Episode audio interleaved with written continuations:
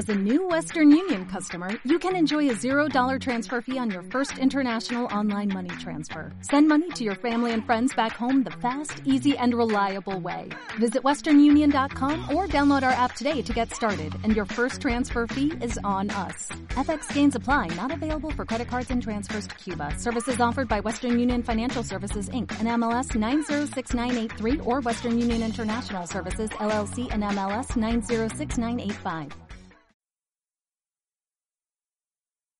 Mi nombre es Luis Enrique Munita González. Soy profesional en el área de la ingeniería y de la construcción.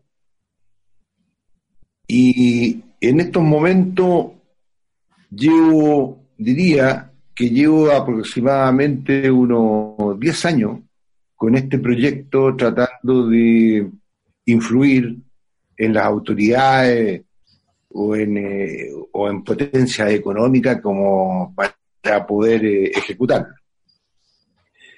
Y en ese sentido eh, puedo pasar a explicar en qué consiste mi proyecto, que es retener las aguas lluvias desde lo más alto posible, desde cerros y cordillera.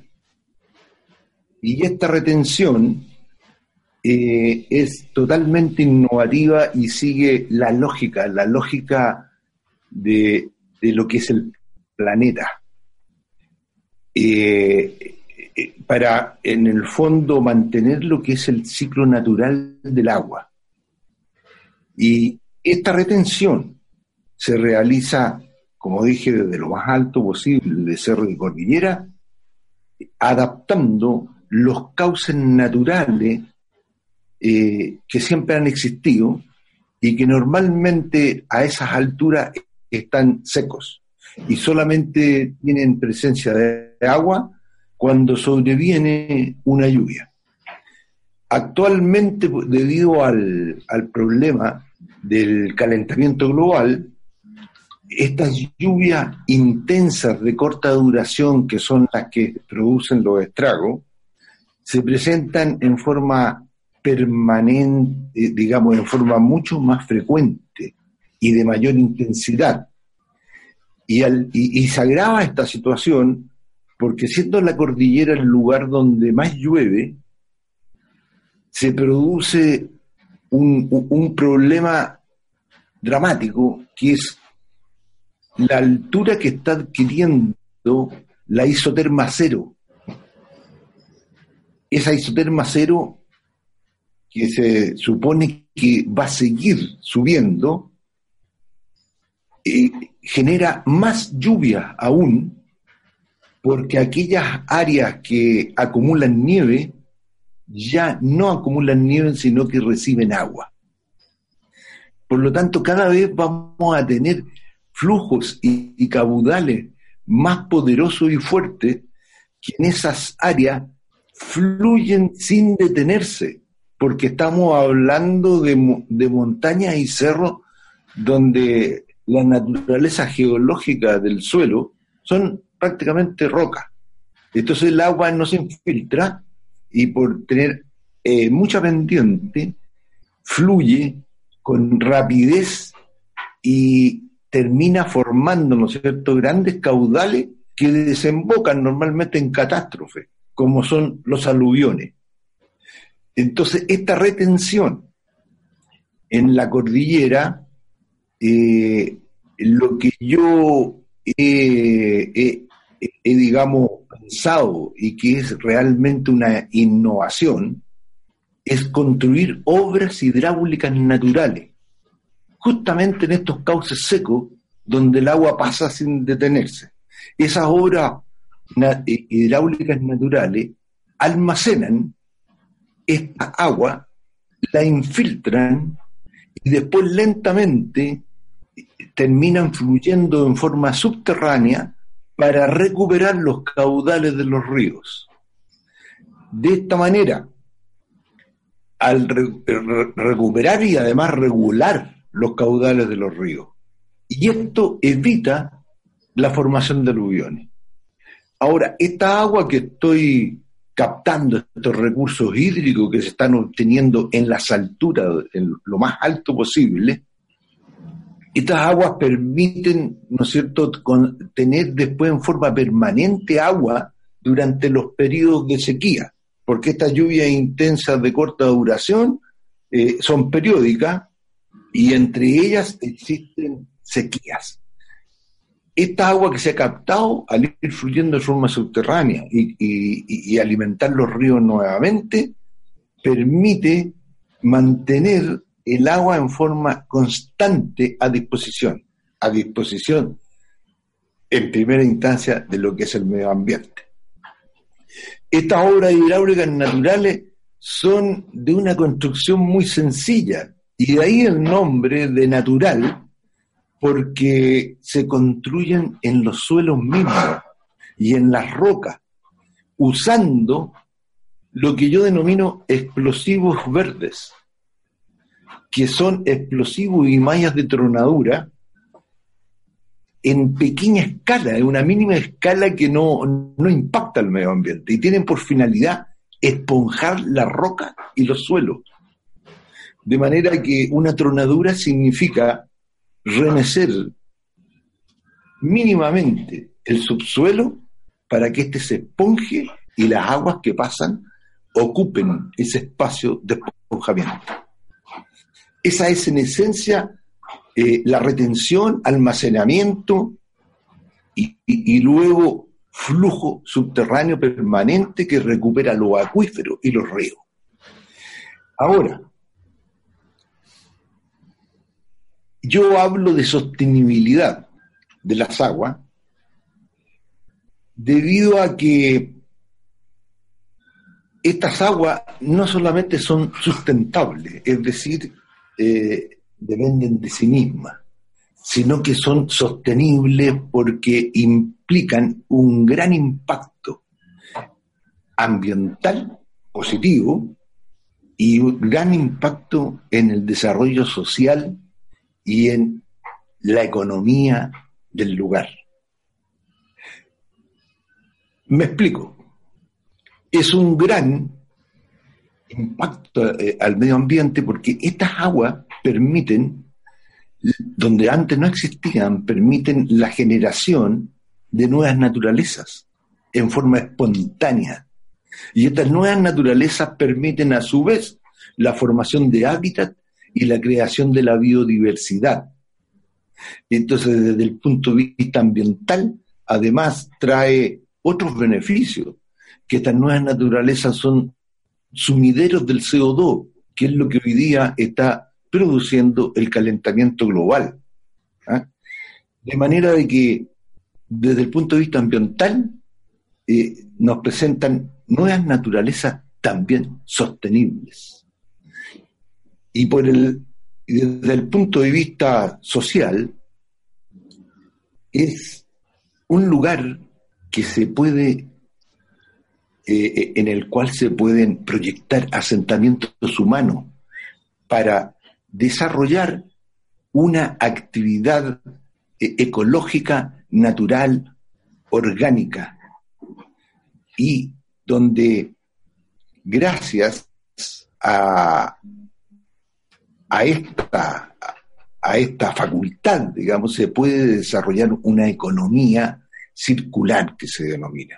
Es decir, una economía donde nada es desechable, todos los desechos se aprovechan o se reciclan. Eso es en grandes términos, digamos, el proyecto. Y, haciendo, pero destacando otro concepto, el hecho de yo generar recursos hídricos desde lo más alto posible es un agua desde el punto de vista económico con cero costo por su aprovechamiento absolutamente gravitacional y de carácter prístino. Esta agua se utiliza en primera instancia en forma no consumtiva en áreas de protección hídrica, conocida internacionalmente como APH, y en forma consumtiva agua abajo de estas áreas de protección hídrica. Esta idea se ha ido respaldando con el alumbramiento de hechos y acontecimientos que han llegado a mi conocimiento. Uno de estos hechos, yo creo el más importante, son los almuna de los incas. Los almunas de los incas, lo repito, que se traduce como sembrar y cosechar agua. Y no son otra cosa que obras hidráulicas naturales construidas con herramientas básicas de, de aquellos tiempos, como son, por ejemplo, acequias en ladera de cerro que siguen la curva de nivel y captan agua y además de ir infiltrándola en su recorrido, la conducen a áreas de infiltración que normalmente existen, pero que de alguna manera se adecúan para, para digamos, incrementar su eficiencia. Otra de estas obras de los incas, incluso heredadas de pueblos anteriores que vivieron en, aquellos lugares, son mesetas de retención, infiltración de agua y donde se aprovechaba para cultivar en ellas. Otra muy frecuente de, poder, eh, eh, digamos, ver hoy día a través de bibliografía existente son pozos de acumulación y de infiltración del agua. Y otros bien importantes son diques que construían en, en pequeños cauces, ejecutados exclusivamente con, con, eh, con piedras y con rocas, que hoy día se les llama diques filtrantes. También eh, un acontecimiento importante que me, que me tocó escuchar y que me quedé muy impactado porque estábamos en la misma onda, es la solución que da un ingeniero eh, experto en, eh, en, recursos hídricos a nivel internacional, que es Axel Durgeni, doctor en estos temas. Y su frase clásica es, hay que retener las aguas desde lo más alto posible de cerros y cordilleras. Fuera de estos acontecimientos, eh, me tocó a mí ya teniendo esta idea formada, eh, me tocó, ¿no es cierto?, pulirla y rectificarla gracias a un magíster en ingeniería en explosivos eh, que realicé y lo terminé el año, el año 2016, o sea, recientemente cursado. Y tiene como nombre mi tesis, crear recursos hídricos en microcuenca Chicauma 1, utilizando solamente explosivos para construir obras hidráulicas naturales.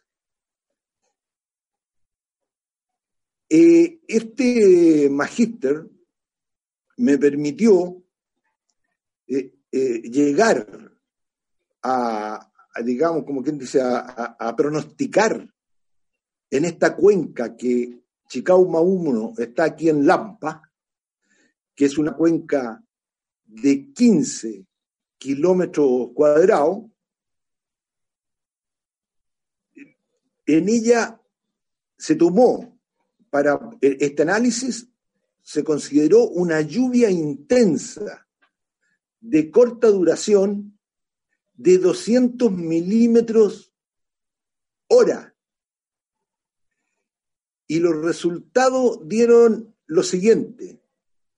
Se captaron en una hora 72 mil metros cúbicos y el caudal eh, que se habría producido en forma natural y si no existieran estas obras hidráulicas proyectadas, se redujo a un 55% del que habría sido real. Para tener una idea, el, eh, en Copiapó, cuando se produjo el aluvión en el año 2017, este se generó por una lluvia intensa de corta duración de 12 milímetros durante 48 horas y dejó este aluvión una catástrofe, ¿no es cierto?, que ya, eh, recordándolo, en parte, produjo una contaminación impresionante de las aguas, eh, eh, de las poblaciones, de, de todos los cauces por donde pasó una contaminación enorme. Además de una erosión en que muchos suelos desaparecieron. Inundación, ni que hablar. Se inundaron pueblos enteros y costó algo así como 50 vidas. Lo menciono porque si lo, se compara con mi magíster, una lluvia intensa de corta duración de 200 milímetros en una hora versus los 12 milímetros en 48 horas. Es algo impresionante la diferencia. Y a pesar de ser tan pequeña esta lluvia intensa de corta duración en, el norte, en Copiapó, produjo esas catástrofes. Por lo tanto, si yo he logrado en la cuenca eh, Chicauma 1 reducir el caudal a un 55% y captar esa cantidad de metros cúbicos que son 72 mil, explica claramente que eso que pasó en Copiapó se podría haber evitado, pero completamente, si se hubieran realizado las obras hidráulicas naturales. Disculpa, una consulta, eh, Luis Enrique. Tú mencionabas recién el, ejemplo este de la, cuenca de Chicauma, si te entendí bien, pero como no conozco la zona específica, ¿es un río? ¿Es un, una laguna? ¿Qué, es exactamente? ¿Qué es exactamente? No, Sí, eh, eh, eh, bien interesante tu, consulta. La, cuenca Chicauma 1 es una microcuenca que se genera desde la cumbre del, cerro que divide la comuna de Lampa con Curacaví. Desde ahí se origina la cuenca y recorre aproximadamente cuatro kilómetros que tiene como la forma de una gota de agua, ¿ah? eh, hablando en superficie, y tiene innumerables quebradas que nacen de la cima de este cerro. Y, se conduce esta agua después de cuatro kilómetros, llega a el estero Lampa. Y antes del estero Lampa hay un puente. Ese puente ha sido cambiado como cuatro veces porque cuando ha llegado una lluvia intensa de corta duración, lo ha demolido. De manera de que también puedo precisar que el caudal que se hubiera originado en esta lluvia de 200 milímetros eh, durante una hora, el caudal, si no se hubiera, si no se redujera así como, como yo lo estaría logrando, habría pasado, pero exactamente por debajo del puente, sin voltearlo esta vez. O sea, si, entiendo bien entonces tu planteamiento, em, apunta a que de, de, hacerse esto que tú llamas las obras hidráulicas naturales, que son intervenciones, si te entendí bien, digamos, en, en, sectores de montaña, más hacia la zona cordillerana. Si se hiciera en las quebradas. En las quebradas. Si se hiciera... En el fondo de las quebradas. En el fondo de, los microcauces. Okay, de los microcauces. Si se hiciera la intervención allí, eh, se perfectamente se podrían prevenir o se habrían prevenido, tú citando el ejemplo de Copiapó que tú mencionabas recién, se habrían prevenido eh, lo que ya todos conocemos, el desastre que tuvo lugar eh, aguas abajo. Exacto. Justamente, eh, eh, hablando un poquito más sobre las características de la cuenca, son incluso en la cima de esos cerros, hay vestigios de un antiguo glaciar. Eh, ¿Por qué? Porque hay una socavación en la roca y una fisura que demuestra cómo la nieve que eventualmente cae, todos los años hay nieve, pero producto del cambio climático ya esa nieve se derrite totalmente y, lo que pudo ser a 2.000 metros de altura un glaciar que existió ya no está.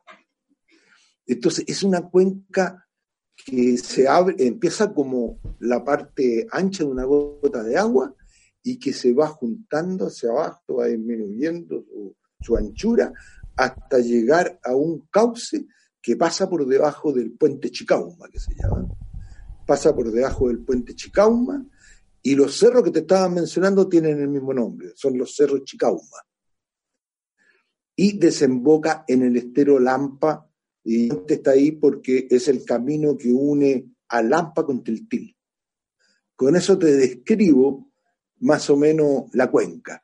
Es solamente una cuenca seca, con eh, vegetación nativa, eh, que hace aproximadamente 20 años atrás fue sencillamente arrasada con ella para hacer carbón y que hoy día se ha ido recuperando y tú ves especies nativas chilenas como el litre eh, y otra característica, el espino, y, otras, digamos, típicas de la zona, que se ha ido recuperando.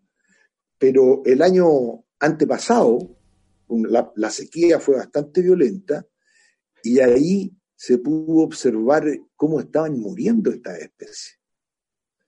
Hoy día están en recuperación, pero en decaimiento, digamos, se recuperan y, vuelven a decaer.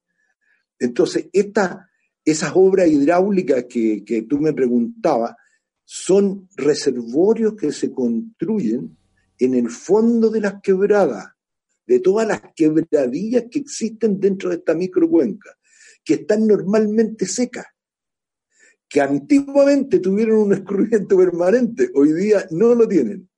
Pero cuando viene la lluvia intensa de corta duración, pasan por ese fondo de quebrada sin detenerse y ahora yo la intercepto con las obras hidráulicas naturales, que son excavaciones en roca gracias a los explosivos que yo puedo hacer. Y además de excavación en roca, son trituración de la roca para crear un esponjamiento subterráneo y las aguas se almacenan ahí y después infiltran durante todo lo, porque la infiltración es lenta, pero justamente empiezan a aflorar y a formar, a recuperar los nuevos cauces superficiales gracias, gracias, eh, durante los periodos de sequía. Entonces, eso es lo importante, una lluvia intensa de corta duración, la capto, fueron 72 mil metros cúbicos en una hora por las puras obras hidráulicas que se proyectaron en esos fondos de quebrada y construidas con explosivos. Ahora no sé si te aclaro. ¿eh? Sí, mira, una, déjame consultarte. Em, para que el público lo pueda entender. Eh, pensando, por ejemplo, en esto que, ya que estamos hablando de, las condiciones climáticas en la zona cordillerana, el fenómeno este que tú aludías también anteriormente de la, mm, la isoterma cero, ¿cierto? Que ha ido eh, subiendo, digamos. Elevando. Elevándose. se ha ido subiendo. para que el público lo entienda bien, eh, ¿esto significaría entonces seguir la estrategia o el procedimiento que tú estás aquí indicando con la a través de las obras eh, hídricas naturales? Esto significaría que, aunque la isoterma siguiera planteando este problema, ¿cierto?, de que precipitara en alturas, en cordillera donde antes nevaba, con la consecuencia que eso tiene hoy en día de que viene todo el agua, arrastra y todo, queda la escoba más abajo. A, través de estas obras que tú sugieres, ese fenómeno se podría amortiguar o acotar. ¿Es así? Incluso eliminar, como lo puedo decir categóricamente para el caso de Copiapó. O sea, se, elimina el riesgo, se elimina el riesgo de ese problema. Se elimina el riesgo, como, estoy captando las aguas por donde, eh, donde antes transitaban sin detenerse y ahora las estoy captando y lo estoy haciendo desde todas las microcuencas, estoy acaparándolas y no les permito que se vayan sumando a otras microcuencas que están aportando agua, de manera que el caudal se va disminuyendo cada vez más. Todo dependerá del suelo, del tipo de suelo para absorber y dependerá eh, en primera instancia de la lluvia intensa de corta duración, que, es un problema que, que se está produciendo cada vez con más frecuencia con más frecuencia. Si antes pasaban 20 años para que llegara una lluvia intensa de corta duración, ahora podemos decir que ya estamos hablando de un tercio de ese tiempo. Claro, claro, hay que, hay que comentarle al público que quizás no, no conoce, se lo escucha este programa fuera de Chile, no, no, quizás no está al tanto de que, como tú bien dices, ese tipo de fenómeno ha venido repitiéndose, ha venido haciéndose más cotidiano, más recurrente en, en, en, en digamos en, cada, en, todo los el mundo. en los años recientes, claro. Oye, a propósito en todo el mundo, en todo el mundo, claro. Eh, y acá en Chile lo, lo, hemos sufrido. A propósito, por lo que tú estás comentando, eh, uno podría pensar que, ya que estamos citando ejemplos de Copiapó, de la zona norte del país, o en el caso de Chicauma, en el sector eh, también norte, pero zona central, ¿cierto? Lampa, pero siempre, la, siempre, siempre la zona centro-norte del país. ¿Es para ese sector que sirve este tipo de proyecto o también hacia el sur es útil? Por supuesto que es útil para el sur. De todas maneras, porque en la, en la, cordillera necesita esta adecuación y en ninguna parte está ejecutada. En ninguna parte.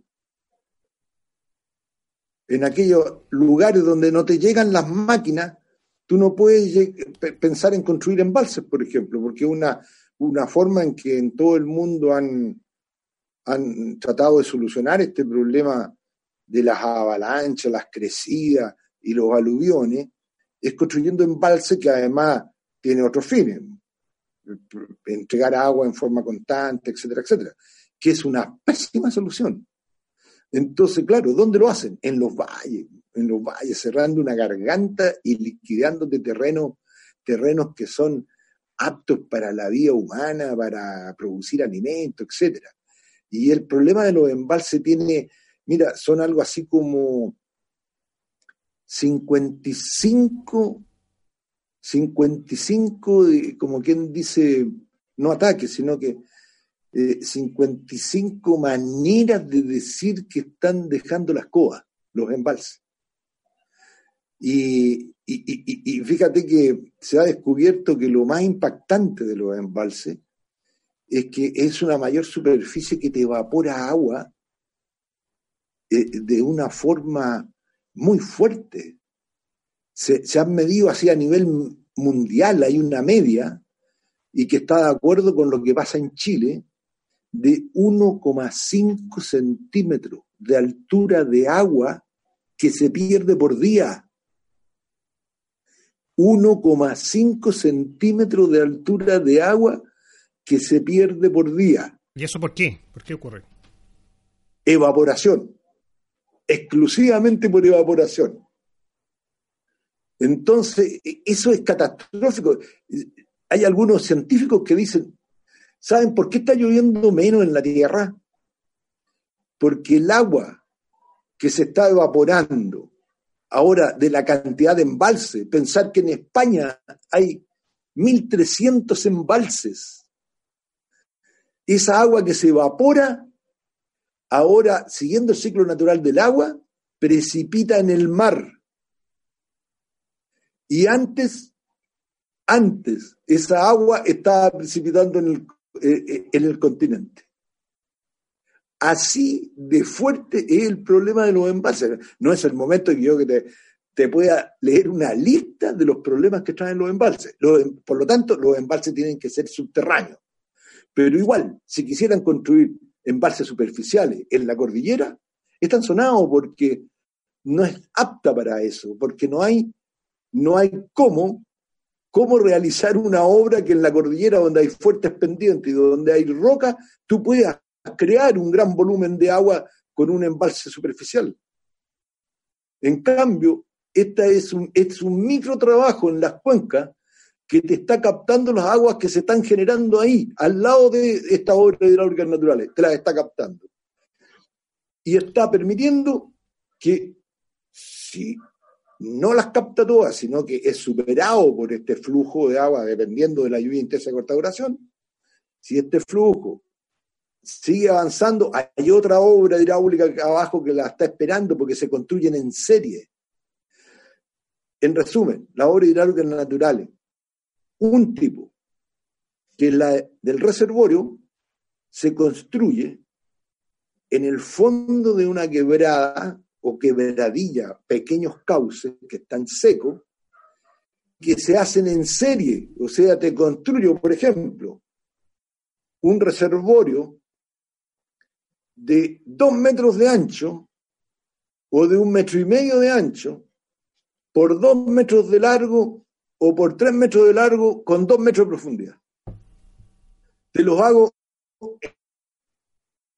Entonces, con eso ya te puedes claro qué es lo que son las obras hidráulicas naturales que se construyen tipo reservorio que se conocen y quebradillas, donde empiezan los escurrimientos de agua. Em, Entonces, en el norte Permíteme una, consulta. Em, esto, esto de las obras hidráulicas, hidráulicas naturales, em, que bueno, se ve tan afín a la geografía acá eh, cordillerana de Chile. ¿Esto eh, hay experiencias en zonas andinas acá en América del Sur eh, o, en otro lugar de América Latina de, algo parecido a este de implementación de este tipo de estrategia? Mira, te voy a, terminar explicando algo que leí la semana pasada, aquí en Chile.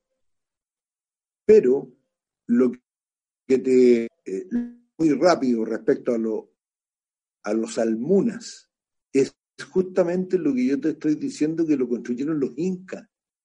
Los construyeron los incas en plena cordillera. Y prácticamente con sus manos, ellos construyeron esas acequias filtrantes y conductoras de agua a zonas de infiltración para que no sigan cascando para abajo. Pero, pero en, la, época, en la, modernidad, digamos. En, no, en la, en la modernidad, en la modernidad, fíjate que al nivel que yo te lo, te lo estoy diciendo, no conozco ninguna. Lo que se asemeja un poco y que no usan explosivos, sino que y que también es parte de mi, de mi proyecto, es la climatización de cuencas. Porque en el fondo mi proyecto, que tú lo, has visto como agua sostenible, tiene un nombre eh, superior que cubre a agua sostenible, que vas a ser parte de él, y se llama climatización holística de cuencas hidrográficas. Climatización holística de cuencas hidrográficas. Y que todo empieza con estas obras hidráulicas naturales para poder tener recursos hídricos en forma permanente y continúa después con lo que es la formación de hábitat y ecosistemas. Eh, y empieza todo con la reforestación, con especies nativas. Bueno, en Ancud, en Ancud, leí ahí lo tengo, te lo puedo mandar después, en alguna parte lo tengo guardado. Un grupo de científicos, cuatro científicos, eso es lo que dice el artículo, lograron algo extraordinario con adaptación en microcuenca, lograron agua para una comunidad que llevaba cinco años consumiendo agua de camiones aljibe. ¿Y qué lo que hicieron? Dice el artículo en forma muy somera. Reforestaron unas microcuencas porque muy bien dicen eh, eh, lo que es la masa vegetal en un lugar es el mejor almacenador de agua y lluvia, la masa vegetal. Entiéndese por musgos, plantas, árboles, especialmente los árboles. Reacondicionaron con la ayuda de la comunidad que dice que eran algo así como 17 casas y que tenían este drama del agua. Acondicionaron una microcuenca con especies vegetales y además y lograron en este eh, decía que se podía llegar ya en forma diaria a mil litros de agua día por habitante y antes tenían cero y estaban recibiendo 20 litros de agua por habitante. Eso es lo más próximo a lo que, a, mi idea, es lo más próximo. Y hablan de cuatro científicos que lograron hacer esto con ayuda y financiamiento municipal de Corfo, de una ONG, para llegar a lo que yo pienso es eh, una milésima de lo que es mi proyecto. Sí, bueno, bueno, buenos datos, después me lo puedes mandar porque podríamos entrevistarlos también y ver ahí un, ejercicio práctico, concreto, ¿no es cierto?, de lo que tú estás planteando ahora. Exacto, exacto, yo creo que va a ser eh, va a ser muy importante que lo veas y que los trates de contratar. Pero eso es lo más próximo. Pero los antiguos lo hicieron y ahora la ingeniería me desconcierta la ingeniería actual. Y, porque veo que se forman ingenieros para explotar el agua y la están explotando desde sus acuíferos. Esto es mortal porque trae como consecuencia la desertificación del planeta. Si los acuíferos están para restituir las aguas superficiales en los ríos, en los lagos, etcétera, y para la vida y el ecosistema del planeta, la biodiversidad. Entonces, si tú explotas acuíferos, eh, te encuentras con el drama, el, el drama de que estás secando los cauces superficiales, porque son los acuíferos los que alimentan esos cauces. De manera, de manera que yo creo que eh, la ingeniería está así, porque se trata de captar agua como sea, pero no de crearla. ¿Quién, quién va a osar hacerlo si hoy día el agua está ahí o está más abajo o estamos haciendo pozos?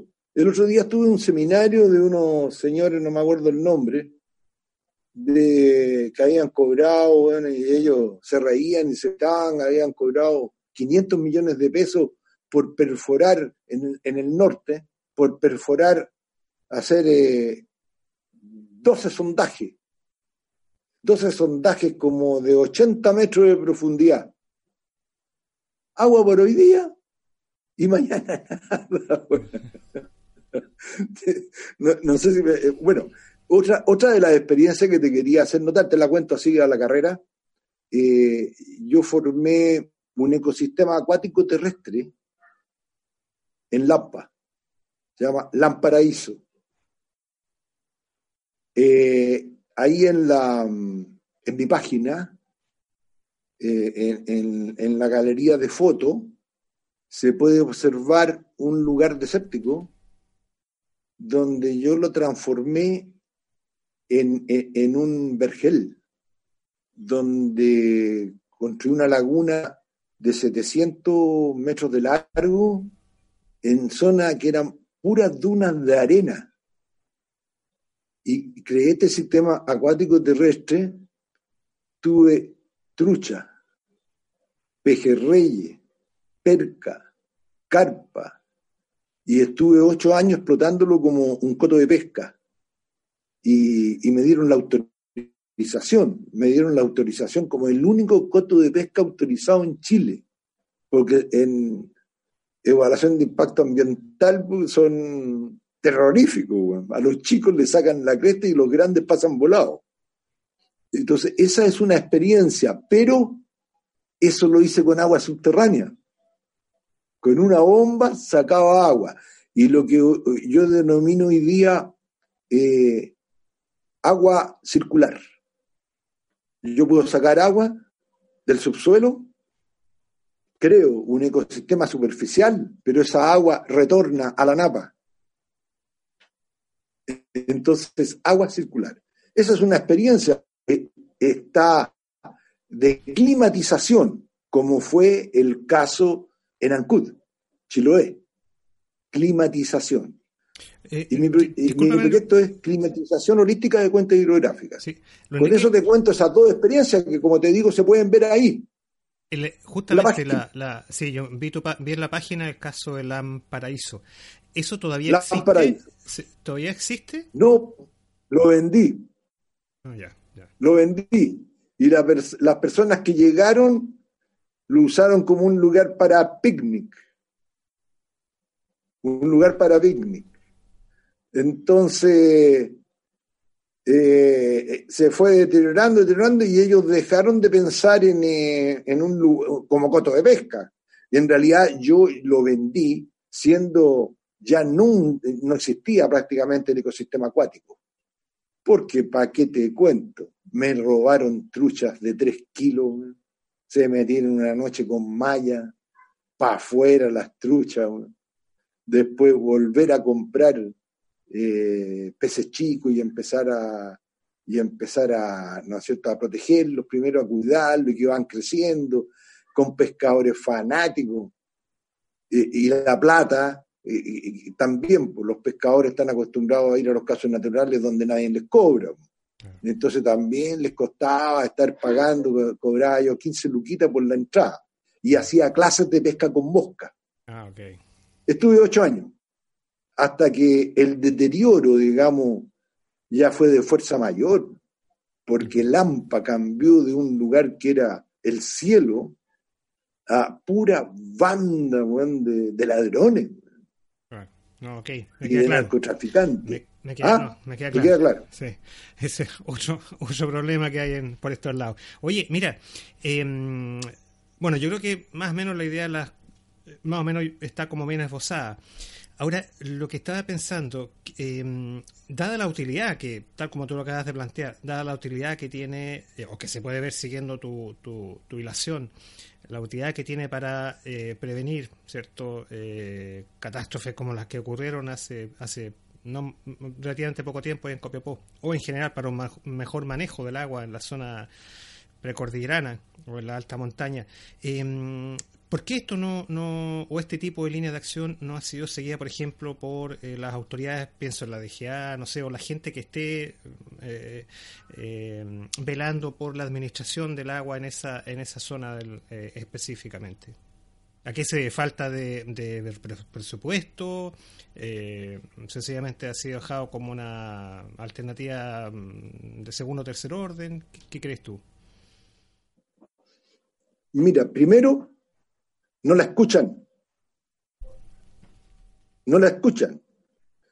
En el primer periodo presidencial de, del actual presidente, eh, en su precandidatura, yo mandé todos los antecedentes, no estaba elaborado como está ahora. ¿ah? Ahora ya yo creo que tres veces mejor. Pero en aquella época yo le mandé a su comando el asunto, ¿por qué? ¿Y por qué me entusiasmé? Porque el señor Piñera salió diciendo que él iba a frenar el desierto. Entonces yo le contesté, señor futuro presidente de Chile, usted lo que puede conseguir eh, con mi proyecto no solamente es detener el desierto, sino que hacerlo retroceder y, estuvieron en su campaña, me mencionaron varias veces y mi proyecto y toda la cuestión, y después nada, nada. Ahora, para, la actual, eh, el actual periodo presidencial del señor Piñera, me llamaron.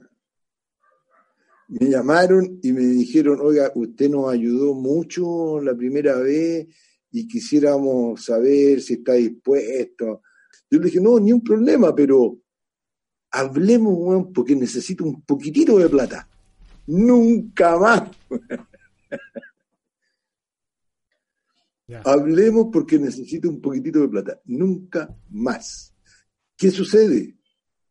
¿Qué sucede? Hoy día hay que sacar el agua como sea de cualquier parte.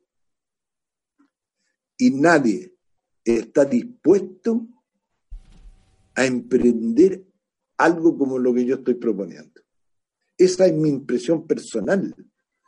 A nivel, digamos, profesional, cercano y familiar y todo, eh, eh, varios profesionales dicen, no, ese tu proyecto es, grandioso, es espectacular, pero, pero, ¿quién se pone? Con uno de ellos llegué a conseguir una, traté de conseguir una reunión para Antofagasta Mineral. Pero Antofagasta Mineral ya está funcionando con cosas existentes y no se arriesgan a cosas que pueden, en teoría, resultar o no resultar.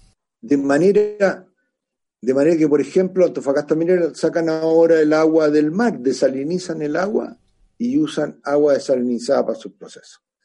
Entonces, ¿quién puede agarrar papas en esto? Tendría que ser un, eh, un candidato a presidente de tipo ambientalista, porque no veo otra posibilidad, porque ahora el comercio manda. Nadie está dispuesto a invertir en eso. Ese es mi parecer. Perfecto. Oye, porque estaba pensando en una de esas, no sé, yo, tú mejor los detalles, comparado con otra alternativa, como aquí, ¿para qué estamos con cosas? El tema del presupuesto y la plata es lo que corta el queque como se dice vulgarmente. Eh, ¿No será que eh, este tipo de alternativa es muy onerosa comparado con otro, otras, otras opciones?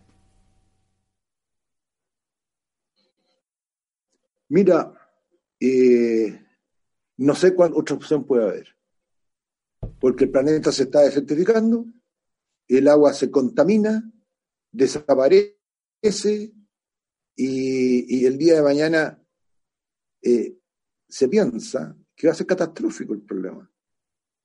¿Y, cómo se puede evitar? Yo creo que es reteniendo el agua en las alturas. No veo, no veo qué otra manera. Y que sea oneroso, yo creo que para nada, por ejemplo, para una minera. Para una minera, pero no tiene nada de oneroso. Para un gobierno, un gobierno podría perfectamente destinar recursos que tiene para otros fines, los podría emprender por último con un proyecto piloto. Por último, con un proyecto piloto. Pero, ¿quién quiere invertir en medio ambiente? Si ese es el drama. ¿Quién quiere invertir en medio ambiente? Y en agua. Y en agua prístina obtenida arriba en la cordillera. ¿Quién?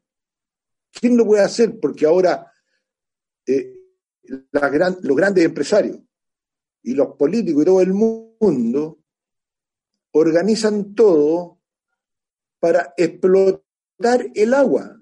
Y el agua, la poca agua subterránea que queda, hay que sacarla nomás. No hay otra posibilidad. Y sacarla es harto cara, sacarla del subsuelo. Entonces, costo eh, de lo que significa crear lo que cuesta hacerlo, que para mí eh, eh, el uso de los explosivos y no usar maquinaria, por ejemplo, abarata cualquier cosa. Los explosivos son un arma extraordinaria y son económicos. Lo que pasa, eso sí, que se necesitan cuadrillas especializadas para operar. ¿Ah? Operadores de explosivos y gente como, no quiero decir como yo, sino que como, como muchos, que conocen lo que es el medio ambiente, que conocen la naturaleza y que estas obras hay que saber dónde hacerlas también, con conocimientos geológicos, etc. De manera de que eh, eh, la pregunta tuya es, es bien clave, pero nadie quiere ni siquiera pensarlo. ¿Por qué? Porque todavía hay agua, si es el drama, todavía hay agua. Todavía hay agua. Entonces, después, más adelante va a ser más dramático. A lo mejor yo estoy anticipándome a los tiempos y a los que muchos dicen la catástrofe que viene.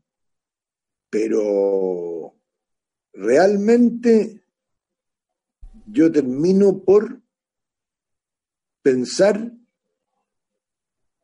que no hay ningún interés porque ahora hay que producir con lo que hay y no podemos distraer fondos para algo, para, para el futuro para el futuro de qué? Del planeta, para el futuro del agua, primero que nada, del planeta y de la biodiversidad.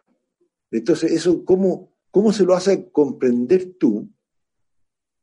Y, y perdona que te diga, a ingenieros como nosotros, que están formados para hacer hoyo y sacar el agua del subsuelo, para hacer diques y aguas abajo de esos diques, se muere todo. Y, y esos diques que arman, se evapora el agua, se evapora el agua, pero por tonelada, por miles de toneladas en forma diaria, dependiendo de la superficie. Entonces ellos están para eso, para eso, eso es lo que han enseñado y, y quién va a pensar en que si ahora puedo hacer eso, ¿Por qué voy a hacer eso otro? Porque hay agua todavía. Hmm. No sé si me explico. Sí, no, ok. Estoy, okay. Oye, estoy em, pensando en voz alta. Sí, sí, no, está bien, está bien, te entiendo. Oye, em, para. Bueno, me parece que la idea eh, está bastante bien bosquejada con, con, lo que tú nos has contado sobre el tema específico de obras hidráulicas naturales. Ahora, eh, para el público interesado, el público que tenga interés en conocer más o documentarse más o averiguar más sobre tu, proyecto, eh, ¿dónde te pueden encontrar en Internet eh, tus direcciones para que aquellos que tengan interés puedan eh, leer un poco más? Entrando a la página. Entrando a la página. aguasostenible.cl Tú tenías también otra página, me acuerdo, de ahorro, algo así, ¿no? Sí. Sí. Eh, se llama ahorroencasa.cl. Eh, es más integral, o sea, no enfoca solamente el problema del agua, sino que eh, también enfoca el problema energético, desde electricidad, gas, etcétera, calefacción, cómo, cómo calibrar todos los artefactos y las instalaciones en una vivienda para bajar. Yo he llegado a pagar aquí en agua, electricidad. He llegado a, pagar, ponte tú, 30 mil pesos mensuales en época de verano. Ah, y en invierno me sube como a como digamos, si uso, estoy usando calefacción eléctrica, me va a llegar a 60 la, suma total. Eso perfectamente en cualquier hogar conformado por tres personas y que no entienden de ahorro, te, yo te digo, es el doble, es el doble. Y, y si quieres conocer algún detalle, es tan claro como regular caudales y flujos. Es nada más que eso. Y me voy al, al artefacto más complicado que es el calefón. El calefón tú tienes que calibrarlo con las llaves de paso, el agua que entra al calefón y la llave de paso del gas que entra al calefón. ¿Y qué es lo que hace? Te vas a la ducha, tiras un caudal en la ducha el necesario para ducharte y no buscar eh, un agua que te caiga en exceso, que te, que te llega a oler la piel. Eso es un absurdo. Tú tienes que, primero, el caudal que te sale en la ducha, te vas, lo regulas con la llave de paso del agua que entra al calor. Eso significa, mira, aquí tú ves la llave de paso que entra del, agua que entra al calefón y está prácticamente eh, en, un ángulo como de 60 grados, o sea, casi cerrada. Y con eso consigo el caudal que entra al calefón y me sale ese, el caudal que necesito en la ducha. Y enseguida te regulo la entrada de gas a la parrilla del calefón, digamos. Estamos hablando de ese sistema, eh, el más común en Chile. Te regulo la llama de la parrilla para que te, eh, te, caliente el agua exactamente como tú la quieres para ducharte. Ni más fría ni más caliente. Te quedas con la cantidad de agua mínima y con la cantidad de gas mínima que te entra al calefón. Ese operativo es de lo más sencillo, no te lo hace nadie, ni los gaffiters, nada, nadie. Y con eso la llama eh, eh, del calefón se reduce más o menos a un tercio del que normalmente tú encuentras en cualquier vivienda.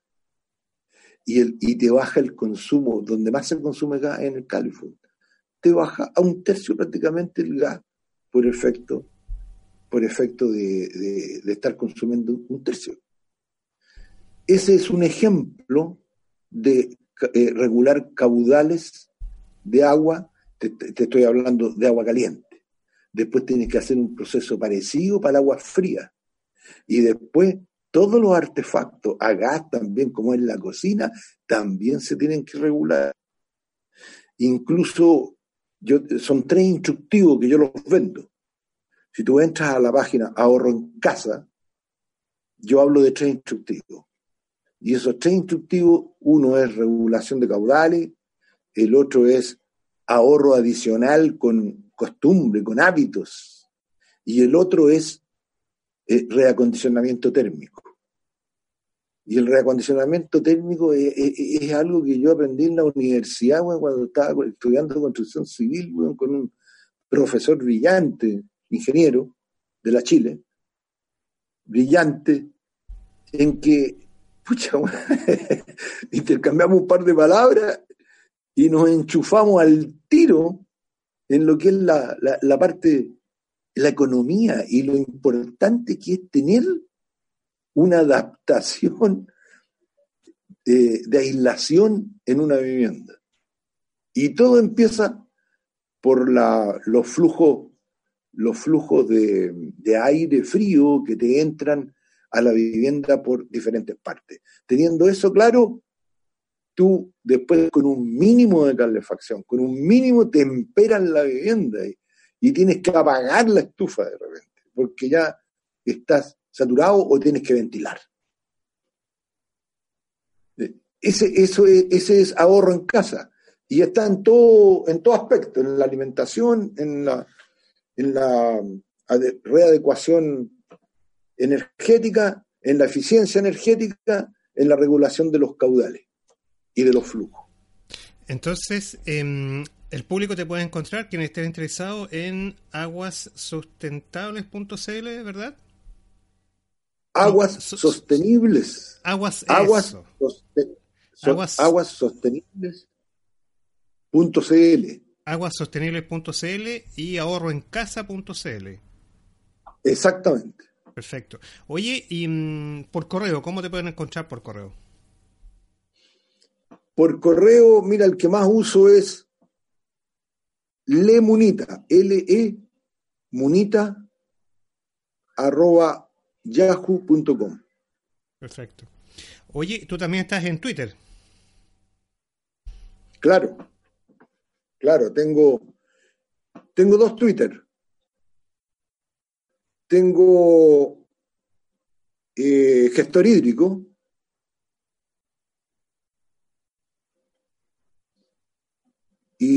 tengo,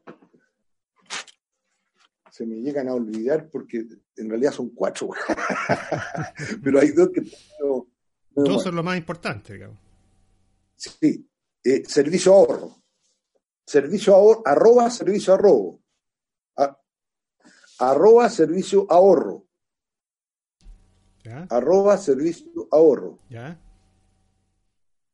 Nombre es hashtag eficiencia integral. Eficiencia integral. Pero ese servicio ahorro corresponde a la página, ¿no es cierto?, que estamos hablando, que es ahorroencasa.cl. La página ahorroencasa.cl. Perfecto. Y el Twitter, arroba servicio ahorro. Y el, el otro, arroba gestor hídrico. Ahora todavía existe lamparaíso.cl. Perdón, arroba lamparaíso. Arroba lamparaíso. Pero ese, ah, cuando, eh, digamos, murió Lamparaíso como ecosistema acuático terrestre, eh, yo me lo engancharon directamente a, ahorro en casa, perdón, a agua sostenible. De manera que si alguien entra, bueno, www.lamparaíso.cl, si tú tratas la página, te va, que ya no existe, te va a derivar automáticamente a aguas sostenibles. Ok. No sé si me explico. Ok, no, está claro, está claro. Oye, impecable. Ya, pues, perfecto. Tenemos entonces cómo el público te puede ubicar. Em, creo que a grandes rasgos ha quedado, al menos para mí, bastante clara los aspectos fundamentales de obras, em, las obras naturales, hídricas naturales. Así que la invitación al público a visitar, eh, a visitarte en esas direcciones que tú acabas de dar en internet. Eh, los micrófonos, como están a tu disposición cuando tengas alguna algo nuevo, alguna novedad. Y, con tu dato de contacto, el público que esté interesado podrá visitar tus páginas, ¿no es cierto? O contactarte a través de los datos que tuviste en el correo o en, la cuenta de Twitter que corresponda para que tenga más, más antecedentes. Ok, fue un placer, un agrado. Estamos en contacto. Chao, bye bye.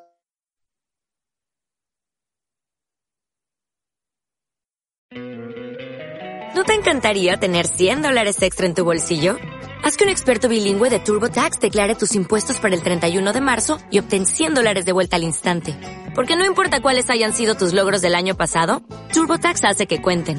Obtén 100 dólares de vuelta y tus impuestos con 100% de precisión. Solo con Intuit TurboTax. Debes declarar para el 31 de marzo. Crédito solo aplicable al costo de la presentación federal con TurboTax Full Service. Oferta sujeta a cambios o cancelación en cualquier momento.